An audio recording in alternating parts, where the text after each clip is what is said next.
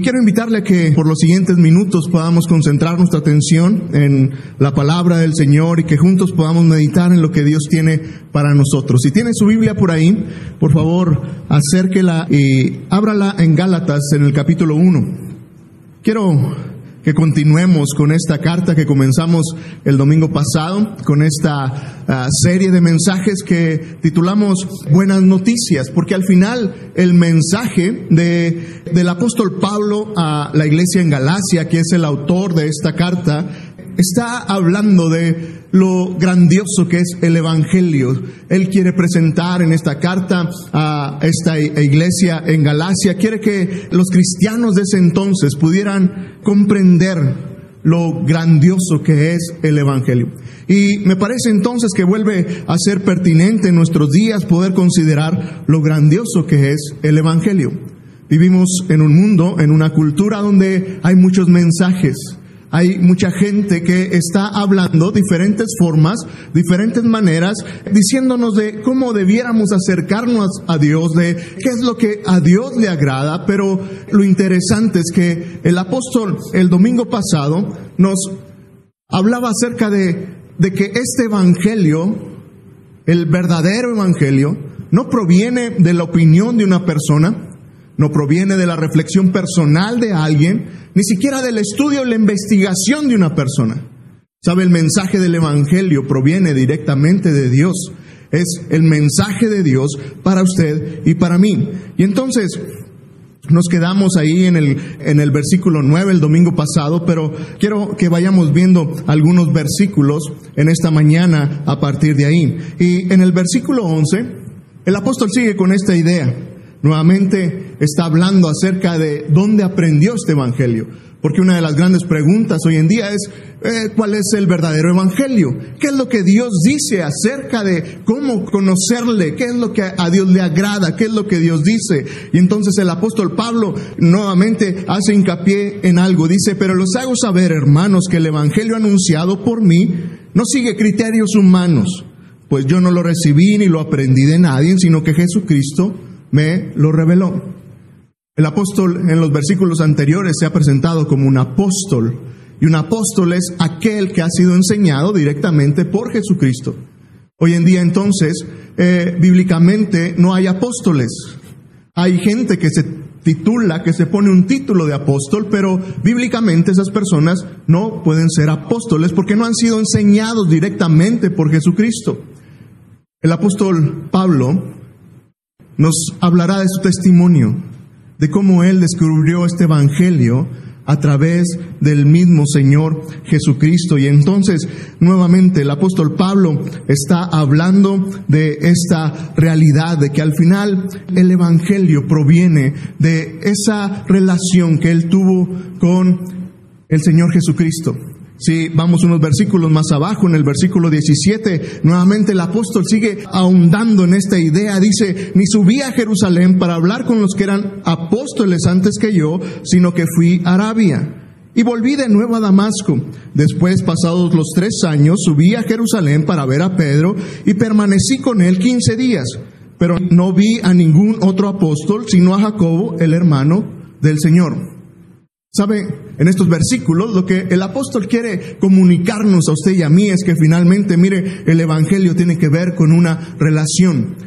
El apóstol Pablo conoció a Jesucristo, obviamente no en persona. Él tuvo un encuentro extraordinario con Dios mientras iba a Damasco, Dios hace algo extraordinario y se presenta a él. Usted puede encontrar esta historia en Hechos capítulo 9 de este evento del encuentro del apóstol Pablo con, con el Señor. Y aquí entonces nos da algunos detalles. Dice que otra vez él conoció de este evangelio, no por alguno de los apóstoles, sino que dice, estuve tres años en Arabia, no tenemos mucha información, prácticamente no tenemos nada de información. ¿Qué sucedió en Arabia? Seguramente fue un tiempo de reflexión, fue un tiempo en que el apóstol Pablo pudo profundizar en su relación con Dios y conocerle de una manera extraordinaria. Algunos comentaristas piensan que no precisamente fue que estuvo aislado, que no había nadie con él, sino que eh, Arabia era un lugar donde había ciudades importantes, seguramente estuvo rodeado tal vez de algunas otras personas, pero el punto aquí es que, mire, el Evangelio que conoció el apóstol Pablo, Finalmente lo interesante es que coincidía con los otros apóstoles, con aquellos que estuvieron con Jesucristo y por eso entonces menciona a Pedro, menciona a Jacob, discípulos del Señor Jesucristo que caminaron con él mientras Jesucristo estuvo aquí. Y entonces este evangelio que el apóstol Pablo recibió, que conoció, no era diferente al evangelio que el apóstol Pedro y que Jacob predicaron. Y entonces, aquí el punto especial es que, ¿sabe? Dios quiere que usted y yo entendamos algo. Al final, el Evangelio, las buenas noticias, es un mensaje directo de Dios para el corazón del hombre. Otra vez, no se trata de una opinión personal, no se trata de una cuestión religiosa, no se trata de una cuestión denominacional de, ah, esto es nuestro Evangelio, ah, esto es lo que nosotros creemos que es el Evangelio. ¿Sabe? El Evangelio nace del mismo corazón de Dios para usted y para mí. Y por eso entonces se vuelve necesario, importante y trascendente que usted y yo conozcamos, bueno, cuál es el Evangelio, cuál es el mensaje, cuáles son las buenas noticias de Dios para nosotros. El medio que hoy tenemos usted y yo para conocer este mensaje, sin lugar a dudas, es la Biblia. La palabra de Dios escrita es esa carta de Dios en la que Él se presenta para usted y para mí. Seguramente ninguno de nosotros podremos tener un encuentro como lo tuvo el apóstol Pablo, con una visión, con algo extraordinario. Pero tenemos algo muy, muy bueno, algo realmente especial, que es la palabra inspirada por Dios que usted y yo hoy tenemos al alcance de nuestras manos y es donde usted y yo podemos conocer este Evangelio. Y precisamente la carta de Gálatas, el apóstol estará hablando de este Evangelio. El domingo pasado hablamos que el mensaje del Evangelio tenía que ver con una gran necesidad que el hombre tiene. Jesucristo no fue un simple maestro. El cristianismo no se trata de aprender de un maestro y aprender las enseñanzas de un maestro. Cualquier otro líder religioso, cualquier otra religión, de eso se trata. Aprendamos del el líder, aprendamos del maestro. Piense en cualquier religión, aprendamos del maestro, aprendamos qué es lo que él dice y todo se centra ahí. ¿Sabe el cristianismo, aun cuando Jesucristo es el mejor de los maestros, sabe el cristianismo no se centra solamente en las enseñanzas de Jesús, el cristianismo se centra en una relación con Jesús. Y en medio de la relación donde uno, uno conoce y uno puede ver el corazón de Dios. Y entonces, ¿sabe? Es en medio de la relación en que usted y yo podemos entender y conocer a Jesucristo como un Salvador. Otra vez, Jesucristo no es simplemente el maestro, no simplemente es el iniciador del cristianismo. No, Jesucristo es el libertador del mundo. Jesucristo es el libertador de la humanidad. Y lo que usted y yo necesitábamos y lo que el mundo necesita hoy no es otro maestro a quien seguir. Lo que el mundo necesita hoy no es un líder a quien servir, a quien seguir. Lo que necesita el mundo hoy es a un Salvador, a alguien que pueda venir y transformar la vida y cambiarla y hacerla completamente diferente. Y eso es Jesucristo. De eso se trata el Evangelio, de que usted y yo estábamos perdidos y que necesitábamos de un libertador. Y sabe, Jesucristo es este libertador, Jesucristo es este Dios encarnado que vino a rescatarnos de las garras del pecado, de aquellas cosas que destruían nuestra vida. Y Jesucristo vino a mostrar este mensaje, estas buenas noticias, que es un mensaje lleno de gracia. El apóstol Pablo en los siguientes versículos que estaremos viendo hoy hablará de lo que sería su testimonio personal. No es la única vez que el apóstol Pablo hace esto. Podrá encontrar algunos otros detalles en algunas otras cartas, como el apóstol habla acerca de cuál ha sido su experiencia de su caminar con Cristo. Pero estos versículos me parece que son muy reveladores de lo que el apóstol quiere enseñarnos y comunicarnos en cuanto a su relación con Dios Y me parece que el mensaje que grita es que, ¿sabe? El mensaje del Evangelio, las buenas noticias, es un mensaje lleno de gracia. El apóstol comienza a hablar ahí en el versículo 13 acerca de lo que algunos han llamado la autobiografía del apóstol Pablo. Y entonces me parece que él habla acerca de esta enorme gracia de Dios para todas las personas.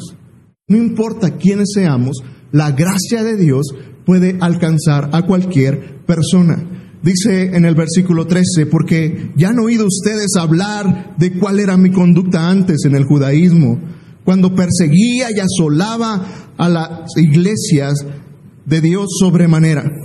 Y mire, hay algo interesante aquí. Si había una persona que odiaba a los cristianos, que no podía escuchar nada, era el apóstol Pablo, llamado Saulo anteriormente, antes de tener su encuentro con, con Jesucristo. Si alguien no merecía el perdón de Dios, era Saulo, era esta persona, era Pablo.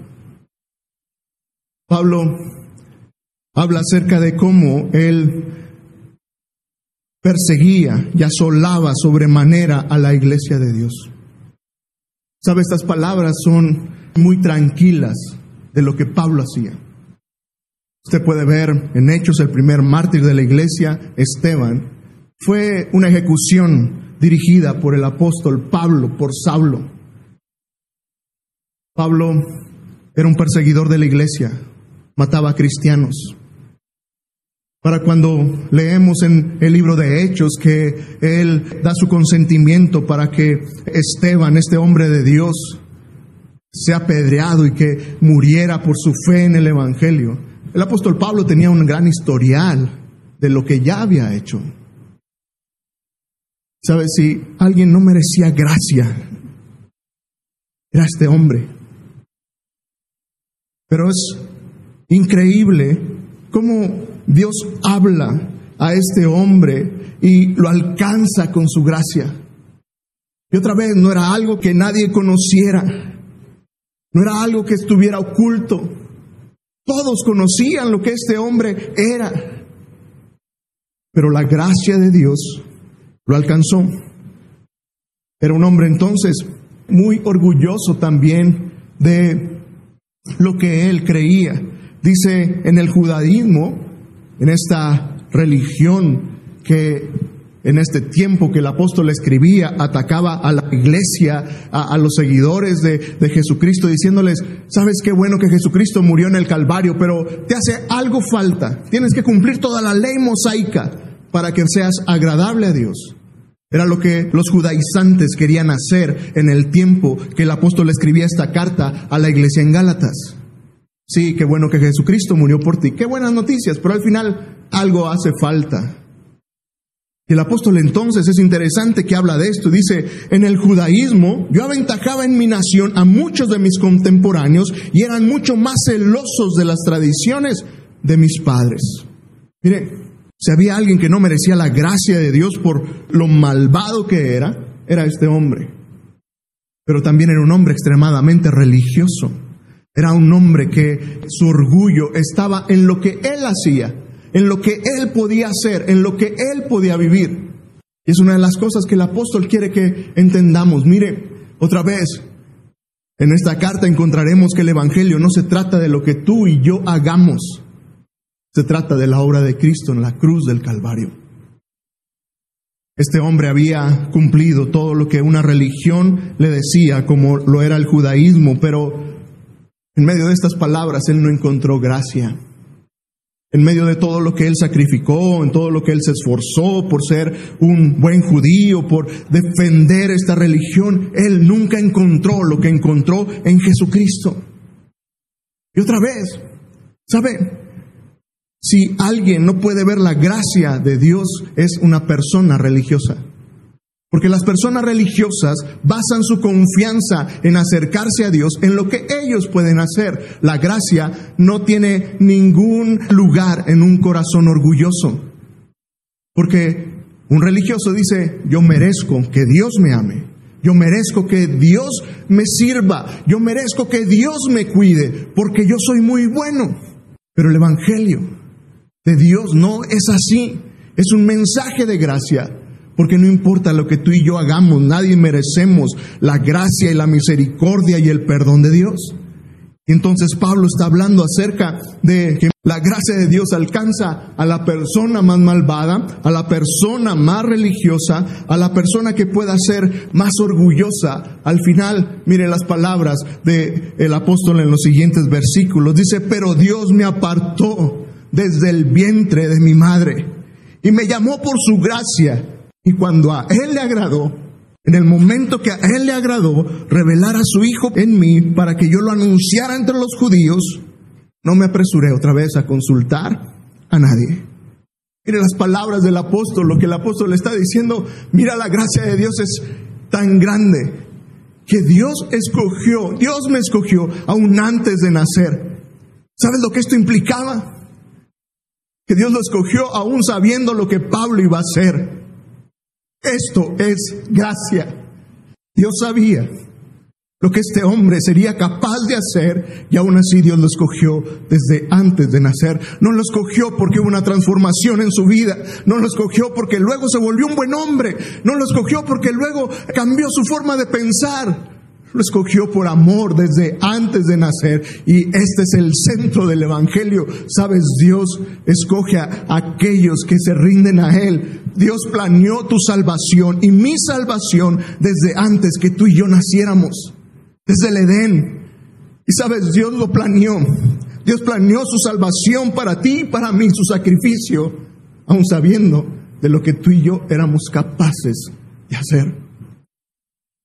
Y muchos de nosotros por mucho tiempo le dimos la espalda a Dios, pero su gracia siempre ha estado ahí. Sabes, la gracia de Dios, el mensaje del Evangelio es un mensaje de gracia para el hombre más malvado, para el hombre más religioso, para el hombre más orgulloso. Es una gracia que siempre ha estado ahí. Es una gracia que no importa cómo tú y yo seamos. La gracia de Dios está abierta, está disponible. Y sabes, algo que quebranta mi corazón es que al final para Dios nunca es un engaño de lo que yo soy capaz de hacer. Y aún así, Él decidió entregar su vida por mí. Y lo hizo por ti. Este es el centro del mensaje del Evangelio y el apóstol entonces contando acerca de su testimonio nos está diciendo, sabes, las buenas noticias, este mensaje de gracia, no importando quiénes somos tú y yo. La gracia de Dios es algo que siempre está ahí. Pero sabes, esta gracia es una gracia de, de Dios que transforma la vida. Sabes, cuando nos exponemos a la gracia de Dios, tú y yo podemos ser transformados y cambiados de una manera extraordinaria.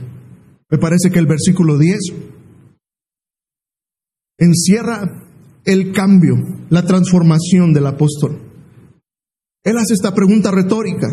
¿Busco acaso el favor de la gente o el favor de Dios? ¿O trato acaso de agradar a la gente? Si todavía buscara yo agradar a la gente, no sería siervo de Cristo. Y tal vez pienses que no tiene sentido, pero mientras leía estas palabras podía ver el cambio del apóstol. Mira, obviamente él habla de una manera retórica, dice que agradaría a la gente. Claro que no. Él está hablando de que después de vivir toda una vida tratando de agradar a las personas con su religión, el judaísmo, él ha cambiado. Y ahora ya no se trata de agradar a las personas. No se trata de agradar a los que están alrededor. Se trata de agradar a Dios. Y esta es la transformación que el Evangelio y la gracia de Dios hacen en el corazón de las personas. Otra vez, el Evangelio no se trata simplemente de una transformación moral. Se trata de una transformación completa. Sabes, un seguidor real de Jesús, un verdadero discípulo de Jesús, vive su vida para agradar a Dios, para agradar a su Señor. No se trata de agradar a las personas que están alrededor. No se trata de que, ay, yo hago esto y el otro para que los demás me vean y que digan, ah, qué buen pastor es. No. ¿Sabe? En el mensaje del Evangelio, los verdaderos seguidores de Jesús son personas que invierten su vida, dan su vida por agradar a Dios en todo. Y no importa dónde estés, si eres un estudiante, si eres una ama de casa, si eres un empresario, si eres un pastor, si eres un ministro, lo que hagas al final, todo se trata que tú y yo tendríamos que hacerlo por agradar a Dios. El apóstol Pablo, de tener una vida buscando agradar a las personas, al encontrarse con la gracia de Dios, una transformación de que ahora él vivía para agradar a Dios en todo. Y entonces se identifica al mismo como un siervo de Cristo. Sabes, solamente cuando somos expuestos a la gracia de Dios, nuestras vidas pueden ser transformadas. Solamente cuando tú y yo disfrutamos, probamos la gracia de Dios, es cuando hay una transformación real de decir, Dios, quiero seguirte. Dios, quiero agradarte en todo. Y cuando tú y yo entendemos eso, cuando vemos la gracia de Dios en nuestra vida, lejos de ser una licencia para pecar, lejos de ser eh, algo que tú y yo tomáramos para decir, bueno, Dios me ama como soy, voy a pecar. ¿Sabes? Quien dice eso nunca ha probado la gracia de Dios. Ha oído de ella, pero nunca la ha probado. Pero aquellos que prueban la gracia, ¿sabes? La reacción inmediata y natural. Es una transformación del corazón de decir, Dios, quiero agradarte. Una mujer prostituta, pecadora, lavó los pies de Jesús con sus lágrimas, con un gran perfume derramado sobre los pies de él. Y todos le juzgaron. Pero esa mujer con tanto pecado encontró la gracia. Y su vida fue transformada por el perdón y el amor que encontró en el Salvador. ¿Sabes? El mismo apóstol dice que donde abundó el pecado, abundó la gracia. Y si tú y yo no hemos probado eso, jamás entenderemos lo que es seguir y amar a Dios. Un verdadero evangelio entiende y comunica la verdad de la gracia y el perdón de Dios. Es lo que transforma la vida. La Biblia está lleno de ejemplos de hombres y mujeres y el apóstol Pablo es uno de ellos. ¿Cómo un hombre podría cambiar su vida de manera tan radical y no encontró algo extraordinario en el Evangelio? ¿Sabes? La única respuesta que encuentro que por qué alguien como el apóstol Pablo cambiaría toda su vida, lo que todo el tiempo había creído, lo que todo el tiempo había hecho. ¿Sabes? La única cosa que pudo transformar el corazón de este hombre fue entender el perdón y la gracia de Dios para él. Y a partir de ahí, él se volvió entonces en este hombre que amaba, servía y que dedicó su vida completamente a Dios. Este es el efecto del Evangelio de la Gracia. Seguidores que aman, sirven y siguen al Señor Jesucristo. Otra vez no se trata de agradar a los demás, sino que el centro de la vida es Dios. Es un verdadero creyente cuando Dios es el centro de tu vida. Pero la gracia de Dios no terminó ahí. Termina este capítulo con los siguientes versículos. Ahí en el versículo 22, si saltamos algunos versículos, el apóstol cuenta algo interesante. Dice que en las iglesias de Judea que eran de, en Cristo, dice, no me conocían ni me habían visto, solamente habían oído decir, Aquel que antes nos perseguía ahora predica la fe en otro tiempo que en otro tiempo buscaba destruir y glorificaban a Dios en mí. ¿Sabes? Me parece que el apóstol al final termina eh, pensando en, en lo siguiente. Termina hablando acerca de esta gracia de Dios que continúa en la vida. La vida del apóstol fue marcada no solamente por una transformación en medio de su vida, en un momento particular de su vida, sino que a partir de ahí, todo lo que él hizo, todo lo que él vivió, todo lo que él experimentó, todo lo que él hizo, reflejaba la gracia de Dios. En tanto que dice que personas que ni siquiera le conocían, al final, dice, glorificaban a Dios en mí. Me parece que lo que al final el apóstol está diciendo es que, sabes, una vida llena de gracia, lo que produce es que, contrariamente a simplemente obtener la buena opinión de los demás, hay un efecto real de influencia en las personas que están a nuestro alrededor. Las personas pueden ver esa gracia de Dios en nosotros. Y por eso el apóstol decía en los versículos anteriores que leímos que cuando Dios le agradó revelar a Cristo en mí, para que luego yo revelara a Cristo en mi vida. Y otra vez, ¿sabes? Si tú ves la vida de Cristo, es una vida llena de gracia, de amor y de perdón. Entonces el apóstol dice al final que esta gracia que conoció permaneció en él en medio de todo lo que él hacía. Y que sí marcó un parteaguas de lo que antes él había hecho y lo que ahora vivía. Pero lo que ahora las personas podían ver en él era una persona completamente transformada y cambiada, hecha diferente, al grado que todos decían, Gloria a Dios. Nadie pudo haber cambiado a esta persona más que Dios. Sabes, el Evangelio debería tener este efecto en ti y en mí. Que cuando las personas vean tu vida, que cuando las personas vean mi vida, digan, me parece que esta persona tiene tanto amor simplemente porque es Dios en él. Esta persona puede ser tan especial porque está Dios en él. Al final dice que las personas glorificaban a Dios en la persona del apóstol Pablo. Es decir, ellos entendían que lo que Pablo vivía no tenía otra fuente.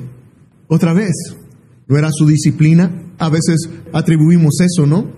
Vemos a personas y decimos, bueno, él es exitoso porque él es muy disciplinado. Esta persona sabe mucho porque lee mucho. Ah, esta persona es muy bueno para hacer esto porque ha entrenado mucho. Bueno, una vida en Cristo debiera estar marcada no por algo que tú y yo hacemos. Las personas deberían decir, esta persona es exitosa porque Dios está con él. Esta persona es muy amable, tiene mucho amor para las personas porque Dios está con él. Esta persona tiene tanta sabiduría, para la vida y tiene un buen consejo, porque Dios está en él, no porque es licenciado en consejería bíblica o porque es un hombre que lee mucho, no, es que Dios está en él. Y esto, otra vez, es pura gracia. Las personas podían ver esto en Pablo. Y me parece que mientras vemos la vida de este hombre, al final es fácil caer en esta conclusión. El apóstol Pablo, su transformación, su cambio, su enorme sabiduría. Gran parte de la Biblia fue escrita por él. El gran mensaje que Dios le reveló para compartirlo con nosotros no es otra cosa más que Dios estaba con él. Y hoy simplemente déjame llevarte a pensar en lo siguiente. Mira, las buenas noticias del Evangelio tienen que ver con esta enorme gracia de Dios para ti y para mí. Me encantaría que nuestras vidas fueran transformadas otra vez por entender esta verdad. Dios nos ama. Dios, en su gracia, nos escogió a pesar de lo que tú y yo éramos, de lo que podríamos llegar a ser. Aún así, Jesús subió a la cruz Qué bueno que ninguno de nosotros fuimos el Salvador, porque tal vez alguno de nosotros nos hubiéramos bajado de la cruz y decir, yo no moriría por algunas personas, yo no entregaría mi vida por algunos, nunca van a cambiar, no daría mi vida por alguien que yo sé que va a hacer esto y esto y esto y esto mal. Jesucristo, sabiendo todo lo que tú y yo haríamos aún antes de nacer, Él escogió la cruz. Y una vez que nos encontramos con su gracia, Él quiere que nuestras vidas reflejen su vida. Y esto es extraordinario, porque otra vez es algo que Dios hace en ti y en mí. Cuando tú y yo nos rendimos a Él, entonces la vida de Cristo puede ser reflejada. Cuando tú y yo mantenemos una relación íntima, real, constante con Él, entonces tú y yo podemos tener esa vida de Jesucristo en nosotros. Y sabes, lo que tú y yo experimentamos al estar cerca de Jesús no es otra cosa más que gracia. Ojalá y nuestras vidas sean marcadas por este Evangelio de gracia. Que decidamos, Dios, voy a amarte con todo el corazón, voy a seguirte, me volveré un siervo tuyo por ese enorme amor y perdón que tú me tienes. Y sabes, creo que cuando vivamos este Evangelio, las personas podrán ver una gran diferencia y sucederá lo mismo que en el apóstol Pablo. Entonces las personas glorificarán a Dios en cada uno de nosotros. Me acompañan a orar, Dios, gracias por tu palabra. Gracias por este mensaje tan extraordinario de gracia. Dios, gracias por amarnos a pesar de lo que somos capaces de hacer. Gracias por escoger la cruz, aún sabiendo, Señor, de lo que nosotros éramos capaces. Gracias, Señor, porque tu gracia transforma y cambia la vida en alguien que te sirve de todo corazón, en alguien, Señor, que su vida está centrada en agradarte a ti, no agradar a ninguna otra cosa más que agradarte a ti. Dios, déjanos disfrutar tu gracia para luego, Dios, que nuestras vidas no busquen ninguna otra cosa más que agradarte a ti, vivir para un público de una sola persona que eres tú. Dios, que tu gracia nos llene de tal forma que las personas puedan glorificarte en medio de nuestras vidas, en medio, Señor, no de lo que hacemos, no de lo que pretendemos hacer, sino de esas vidas, Señor, que son impactadas por una relación contigo.